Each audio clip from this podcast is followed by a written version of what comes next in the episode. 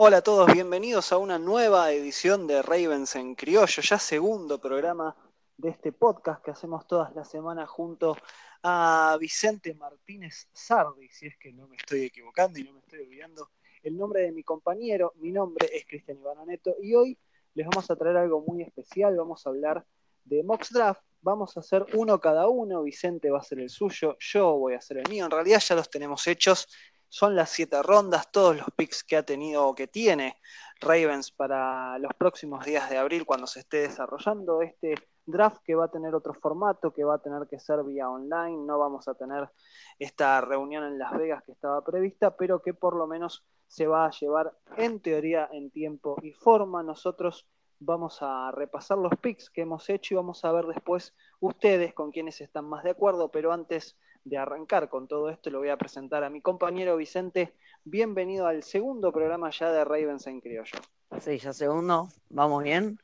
Y bueno, este programa, este podcast para mí va a estar bueno.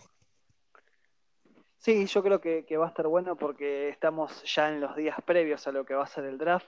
Se van realizando mocks en casi todos los lugares donde uno eh, sigue, consulta y, ve todo lo que tiene que ver con la NFL. En nuestro caso más particular, tiene que ver con Baltimore Ravens y por eso vamos a hacer esto. Creo que va a estar bueno, creo que a la gente le va a gustar, como por lo menos para conocer dónde puede llegar a apuntar sus armas y sus selecciones justamente los Ravens. Vamos a arrancar con el primer pick de tu mock draft, Vicente, decime, con el pick número 28. ¿A quién selecciona Baltimore Ravens según tu punto de vista y, crees que es donde va a apuntar esa primera selección que tiene en el próximo draft? Bueno, yo el nombre que yo voy a seleccionar es nada más y nada menos que Patrick Quinn, el linebacker de LSU, gran linebacker. Que a ver, el debate es entre Kenneth Murray y Patrick Quinn, no hay otra cosa. No se habla de otra cosa. No, no se habla de otra cosa teniendo en cuenta de que es quizás la necesidad máxima que tiene hoy Ravens. ¿Por qué elegiste a él y no a Kenneth Murray? Quizás no te llegó Kenneth Murray, algo que puede suceder también, eh, pero ¿por qué lo, fuiste a buscar primero a Patrick Quinn? Si no ah. estaba Kenneth Murray, esa es la razón, obviamente. No estaba Kenneth Murray, pero si hubiera estado tampoco lo hubiera elegido. A ver, a mí me gusta más Patrick Quinn me parecen obviamente dos grandísimos jugadores. Si elegimos a Kenneth Murray, estoy muchísimo más que feliz. Pero Patrick Quinn es un jugador que a mí me atrae un poco más, me atrae un poco más su juego. Em, por ahí es un juego más versátil, un juego más de ir a buscar al quarterback, que por ahí también tiene un poco de cobertura, tiene un poco de tackle al corredor. A ver, son dos jugadorazos, pero me gusta más Patrick Quinn. Pero bueno, ¿vos? Yo Tuve la, chance de elegir entre cualquiera de los dos, estaban los dos disponibles. Obviamente mi primer pick también lo iba a gastar en un linebacker. Y a mí me gusta más Kenneth Murray. Yo vengo diciendo ya hace unos días, hace un tiempo, que Kenneth Murray es el jugador a elegir si es que está disponible. Obviamente puede pasar que él no esté, que esté Patrick Quinn, que no esté ninguno de los dos y tener que apuntar para otro lugar, pero yo los tenía los dos disponibles y fui por Kenneth Murray, un hombre que tiene una, velocidad increíble, hombre de Oklahoma, que seleccioné con este punto número 28, con este puesto número 28, teniendo en cuenta todo eso que estamos hablando, ¿no? que es una de las necesidades más importantes que tiene Ravens. Tiene a Matt Judon nada más en esa posición, alguien que han tagueado como franquicia, pero que necesita otra, otro más ahí. Es más, yo me animo a decir que Ravens hasta podría llegar a seleccionar a dos linebackers en este próximo draft. Vamos a ver si fue mi caso en el mock, pero vamos a seguir con el pick número 55. Ya nos vamos a la segunda ronda del próximo draft. ¿Vos por qué necesidad fuiste en este caso? Y receptor, receptor abierto, ah. pero tuvo un problema que fue que ni Brandon Ayuk ni Michael Pittman, que eran, son mis dos receptores que me gustan para la segunda ronda, no estaban disponibles y me tuve que decir por Chase Claypool.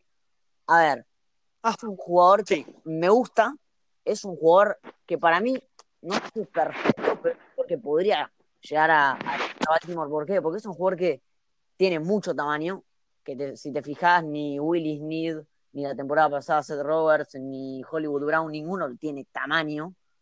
Entonces, para mí es un jugador que le vendría bien a Baltimore, además, mucha velocidad, mucha destreza física. Eh, no es un receptor de élite, pero a mí me gustaría. No, no me parece ningún mal pick, Chase Claypool. No, no es un mal pick, es un pick que tiene sentido, eh, se habla en muchos lugares, muchos de los analistas entienden que el receptor es otra de las necesidades quizás más importantes a cubrir para el próximo draft, porque no se ha movido en agencia libre tampoco para atraer a algunos de los jugadores que estaban disponibles, el equipo de Ravens. Yo creo que es un buen pick, a mí Chase Claypool es alguien que me gusta mucho, que si estaba disponible me parece una muy buena selección, pero yo hice otra cosa, me fui para otro lugar porque me pasa algo a mí. Entiendo lo que dicen que, bueno, está Marquis Brown solo, ahora también se fue Seth Roberts y quedan solamente Willie Smith, Marquis Brown, eh, bueno, Chris Moore fue renovado. Boykin. Pero también Mike Boykin, obviamente, un jugador del que se espera un gran crecimiento para la próxima temporada, no, no arrancó en su año de novato como se esperaba, pero creo que en este segundo año podría dar el salto de calidad. Y teniendo en cuenta que Ravens tuvo una ofensiva fantástica y que la verdad pensar que solamente necesita un arma más, eh, Lamar Jackson en este caso, no era lo, lo, que yo pensaba, no era mi prioridad en este caso, y por eso fui a reforzar la línea ofensiva en este caso, y fui por un inside offensive line, el hombre en cuestión es Jonas Jackson, que lo vi ahí disponible y dije, y me lo tengo que llevar, otro hombre de Ohio State, un hombre que la verdad eh, me parece que hasta he robado un poco seleccionando en este puesto y por eso me quedé con él. Me parece que es otra de las necesidades eh, importantes que tiene que cubrir Raven, sobre todo en este lado interior, este guardia que va a ser eh, una apuesta, me parece más que interesante, alguien que puede llegar a tener impacto inmediato en la, en la, franquicia directamente, así que yo fui por él, por Jonah Jackson, hombre de Ohio State, un guardia, un inside offensive line, como te decía, pero bueno, ahí ya empezamos a modificar. No sé si la gente va a estar más de acuerdo como yo, creo que sí, creo que van a estar más de tu lado. Pero bueno, veremos qué elegimos en la tercera oportunidad que tiene Ravens en el pick número 60. Eh, decime vos, Vicente. Me fui por un Edge, que bueno, para los que no tienen tanta idea que es un Edge, es como una combinación entre liniero defensivo, como una especie de Derek Wall o Brandon Williams, y linebacker. Me fui por Julian Okwara de Notre Dame que, mira, además de que me parece un excelente jugador, también teniendo en cuenta Chase Claypool también es de Notre Dame, Miles Wilkins también es de Notre Dame, linda, linda combinación, me gustó, estaba ahí disponible, me gustó y lo agarré. Bien, bien.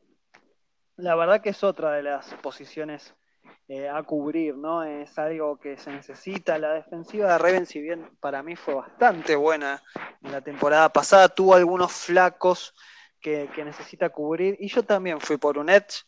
No estaba Okwara, que también hubiera sido mi opción en este tercer pick, pero fui por Curtis Weaver, otro jugador que también estaba disponible ahí. Gran jugador, hombre de Boise State, que bueno, lo vi disponible, me parecía que daba su rol para moldarse bien a una defensiva de Ravens que necesita solamente unos retoques y él puede ser parte de esos retoques y por eso es que lo vi disponible y dije, bueno, vamos a ir por Curtis Weaver, hombre que a mí particularmente me parece que le puede dar mucho a la defensiva de Ravens.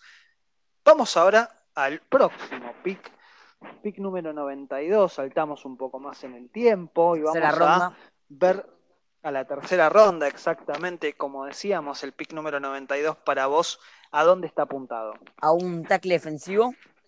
Em, se fue Michael Pierce, se fue Wormley, eh, no llegó Brokers. Yo iría por un tackle que por ahí está muy bien comprando Williams, pero uno, necesita un suplente y dos, me parece un muy buen jugador, Raekwon Davis. Raekwon Davis es un jugador que, escucha esto, mide 2 metros, 140 kilos. Un tamaño extraordinario. Se saca a, las, líneas ofensivas, pero muy fácilmente. Me pareció un gran jugador que para mí encaja en el estilo de Baltimore. Y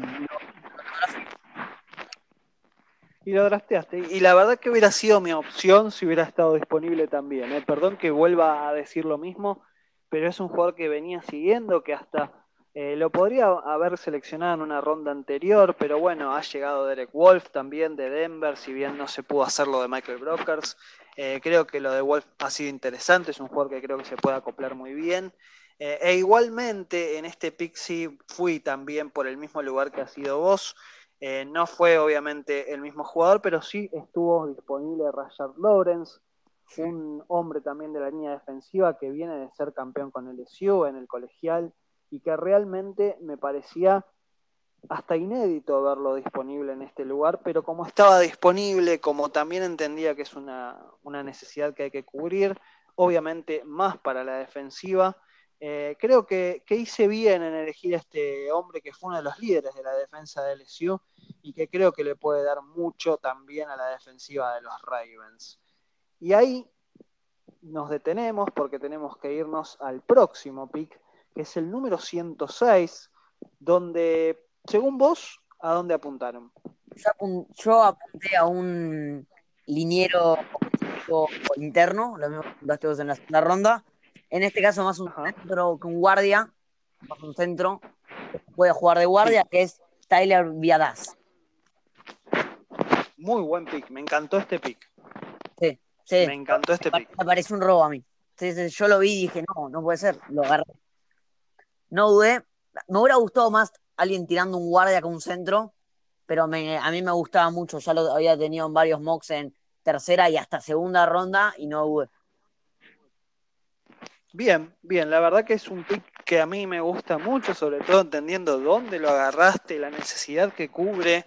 Eh, un robo, la verdad que podría llegar a ser uno de los robos del draft si es que termina de suceder esto, ¿no? Con Ravens eligiendo a Tyler Viadas en esta posición ya bastante más elevada. Y a mí me tocó sí cubrir ahora la necesidad que vos viste como segunda, donde apuntaste a un receptor y yo eh, quizás me dormí un poco, quizás lo dejé pasar un poco de largo, pero encontré a KJ Hill, hombre que también es de Ohio State, hombre que, bueno, no ha tenido el mejor de los combines, pero que ha estudiado Ravens y ya viene viendo videos y viendo eh, ha tenido alguna que otra entrevista también con los Ravens, KJ Hill, y creo que es un receptor que, puede llegar a ser una buena suma para el cuerpo que tiene Ravens con Mike Boykin, todos jóvenes aparte, con Marquis Brown, y aparte sumarlo a KJ Hill me parece que es una buena apuesta. Quizás podría haber buscado a alguien más adelante, más arriba, ¿no? Pero la verdad es que me dormí un poco también y que entendía que otras necesidades quizás son más importantes hoy por hoy para la ofensiva y para toda la franquicia de Ravens. Por eso con el pick 106 yo busqué a KJ Hill, receptor de Ohio State. Y nos vamos ahora al puesto número 129. Quedan nada más que cuatro selecciones para los Ravens, cuatro necesidades por cubrir.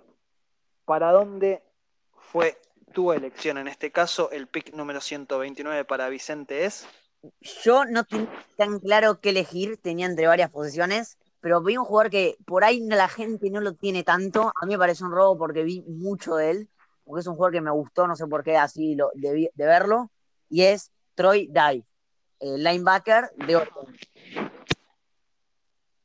Bueno, decíamos que Ravens hasta podía llegar a elegir dos linebackers en este draft y, y según vos lo hace. Entonces, en el pick 129, Troy Dye que, también es una buena sumatoria, ¿no? Para todo lo que ya tiene Ravens en esta defensiva, teniendo en cuenta que vos seleccionaste a Patrick Quinn en la primera ronda. Eh, me gusta, me gusta, es un pick que me gusta, la verdad. Es un pick versátil, eh, yo diría. Sí. Puede jugar tanto interno como de externo, o sea, puede ir a buscar el cuarto, puede ir a buscar el corredor.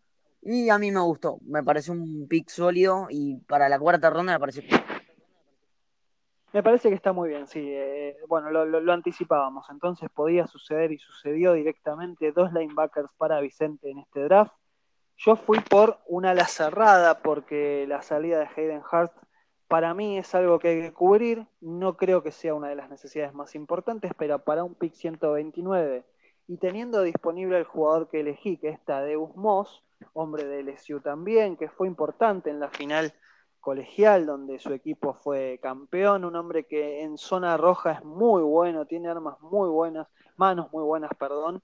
Eh, tiene por ahí algunas dudas con lesiones eh, que no le permitieron hacer el combine y demás, pero creo que un pick 129 porta de Moss, en este caso, y cubriendo una necesidad que queda, eh, me parece que es un muy buen pick, o por lo menos así lo califico yo al mío, del 129 eligiendo a este hombre de LSU a la cerrada que fue campeón y que va a tratar de suplantar a Hayden Hurst que se fue a los Falcons de Atlanta. Nos quedan tres picks, 134 en este caso será el turno para vos, Vicente, de decirme a quién elegiste en ese número. Yo elegí un, un safety, Gino Stone, un safety que mm, vi el, los highlights, sus videos de mejores jugadas. Es un jugador que me gusta porque tiene tanto un muy buen tackle, golpe duro, como un golpe muy, muy duro, como, mucha intercepción. Tiene mucha interacción y tiene mucho que a mí me gusta en un safety, lo que yo intento ver en un safety. Así que los Ravens tienen que tienen a John Elliott, para mí un jugadorazo, no rindió esta, temporada cuando se lesionó Tony Jefferson, tuvo tres semanas para hacerlo, lo reemplazó Chuck Clark, lo hizo muy muy bien, pero para mí habría que poner más competencia en el safety porque están básicamente Earl Thomas, Chuck Clark y John Elliott. Y para mí faltaría algo de competencia y también algo por, por Earl Thomas. Bien, bien, de hecho, bueno, como decías, no es un lugar que, tiene como una de las necesidades Ravens. Eh, un safety me gusta, el pick me gusta. Yo fui por otro lugar, fui por un tackle ofensivo, en este caso eh, fue el hombre de St. John's, hombre llamado Ben Barch, que creo que le puede aportar a la línea ofensiva de los Ravens un tackle que es muy potente, que es un poco lento, pero creo que podría llegar a acoplarse bien a esta línea ofensiva de los Ravens. También creo que es otra de las necesidades que había que cubrir. Eh, proteger un poco más a Lamar Jackson nunca va a venir mal, teniendo en cuenta que fue el último MVP y hay que cuidarlo como si fuera oro a este número 8 que tenemos hoy por hoy. Así que Ben Barch es mi selección para este número 134 ya del próximo draft. Y nos vamos al 157. ¿Para dónde fuiste acá? Yo acá hice. Ya nos quedan dos nada más. Sí. Yo acá hice un pick que creo que en cuanto a, que es un pick de, de quinta ronda, elegí, a Josiah de, de Guara. Tight end de Cincinnati. Es un tight end que para mí cumple con lo que necesita Baltimore. Pues es un Titan que está bien, no va a ser el. Bueno, bueno, cuidado. Em, pero es un que tiene muy buenas manos para hacer un pick de quinta ronda y es bueno bloqueando. Entonces, Baltimore que tiene, tiene a Nick Boyle, que es más tirando para el extremo de bloqueo, a Mark Andrews, que es más tirando para el extremo de recepción, y necesitaría para mí un medio que ayude un poco a Andrews en cuanto al, a la recepción, ayuda al bloqueo, que es el juego Baltimore suele ser terrestre más terrestre que aéreo y no vienen mal bloqueadores. No, no viene mal y creo que una la cerrada más sí o sí va a elegir Ravens en este próximo draft. Y yo te voy a sorprender con mi pick porque lo vi disponible, vos lo agarraste antes y yo lo agarré en este a Gino Stone, hombre de Iowa, eh, de los Hawkeyes, que bueno, lo vi disponible, no se fue antes como lo agarraste vos y creo que es una muy buena apuesta, un safety. Obviamente vos dabas las razones por qué Ravens necesita otro más en este lugar y creo que Gino Stone en el puesto número 157 es una muy buena elección para los Ravens, hombre que hasta puede llegar a tener impacto inmediato en esta defensiva. Creo que, me, que te gustó a vos también porque lo elegí una después de lo que vos lo has hecho, así que vamos a estar de acuerdo en elegir a Gino Stone, este safety que decíamos que es de los Hawkeyes y que para mí se va en el puesto número 157. Nos queda solamente una elección más en este próximo draft, la número 225, la última selección que va a tener Ravens. ¿A dónde fuiste vos en este caso? ¿Cuál fue tu último hombre a buscar para este draft en cuanto a los Baltimore Ravens? Yo no fui a cubrir nada porque yo creo que con el draft principal, o sea, con las primeras tres rondas, yo creo que ya vamos a estar cubiertos, pero fui a meter competencia, por así decirlo. Fui a buscar un corredor, Darius Anderson, un corredor que, a ver, está Mark Ingram, sabemos que probablemente sea el, último año bueno, por así decirlo, Mark Ingram, sabemos que se puede lesionar como el año pasado, está Buset Wars, que es, tiene buen nivel, pero tanto Buset Wars como Justin Hill son irregulares, no son jugadores que siempre que entraron la rompieron, Así que yo metería un corredor para meter competencia, ¿por qué no? ¿Por qué no? Y de hecho está mucho más arriba la necesidad de esta, ¿no? Si uno entra a Draft Network, encuentra que un corredor es algo que se podría llegar a ir en una cuarta ronda para los Ravens o en una quinta. Eh, yo no estoy tan de acuerdo con eso porque entiendo que todavía está Mark Ingram, que creo que puede tener un muy buen año. Eh, tampoco estoy tan de acuerdo en que Gus Edwards no sea alguien que puede llegar a suplantarlo bien. Creo que Gus Edwards cada vez que le tocó suplantar el año pasado a Mark Ingram, el año anterior a Kenneth Dixon cuando se lesionó, creo que lo ha hecho siempre bastante bien. Gas de Bass, como es conocido este corredor. Después sí coincido en lo de Justin Hill, quizás un poco más irregular, alguien que todavía no pudo explotar, pero que tengo esperanzas de lo, que lo pueda lograr en la próxima temporada. Y por eso es que yo no cubrí en este caso la necesidad de corredor, tampoco encontré a alguien que me cierre para este pick número 225 en esa posición, pero sí entiendo que un esquinero más, un cornerback más, puede ser importante para los Ravens, alguien que sea de rotación en este caso, y fui por AJ Green, que no es el receptor de los Bengals, sino que es un esquinero que puede hacer bien las cosas, que puede tener una buena tarea, que puede acoplarse de vez en cuando y tener una rotación interesante en los Ravens y cubriendo sí una necesidad creo que, que queda ahí en la defensiva como es esta de los esquineros, obviamente teniendo en cuenta que está Marcus Peters, que está Marlon Humphrey, que son los titulares indiscutidos, que son de los mejores esquineros que tiene la liga directamente, pero un hombre más para rotar creo que no vendría mal, por eso AJ Green es mi última elección para este draft de este mock draft en particular que he hecho yo. Me ha gustado el mock que has hecho vos también, Vicente. Creo que hemos coincidido en líneas generales en cuanto a las necesidades que tiene que cubrir. No sé si querés agregar algo más eh, que te quede vacante para decirme. Sí. Yo principalmente no estoy de acuerdo con lo del cornerback, porque, a ver, los Ravens tienen, para mí, eh, bueno, Marlon Humphrey y Marco Peters son para mí el mejor dúo de la liga. Son cornerbacks top, que vamos a ya Marco lo, lo renovó por tres años, le quedan dos años todavía. Eh, Marlon Humphrey es un Marlon Humphrey y Ronnie Stanley son necesidades que hay que extender a cuatro o cinco años. Y, y tenemos también a Tabón Young, que es un jugador que no jugó esta temporada por estar lesionado, pero sabemos que es un muy buen slot. Obviamente que después de una lesión de un año tenés que ver cómo te recuperas.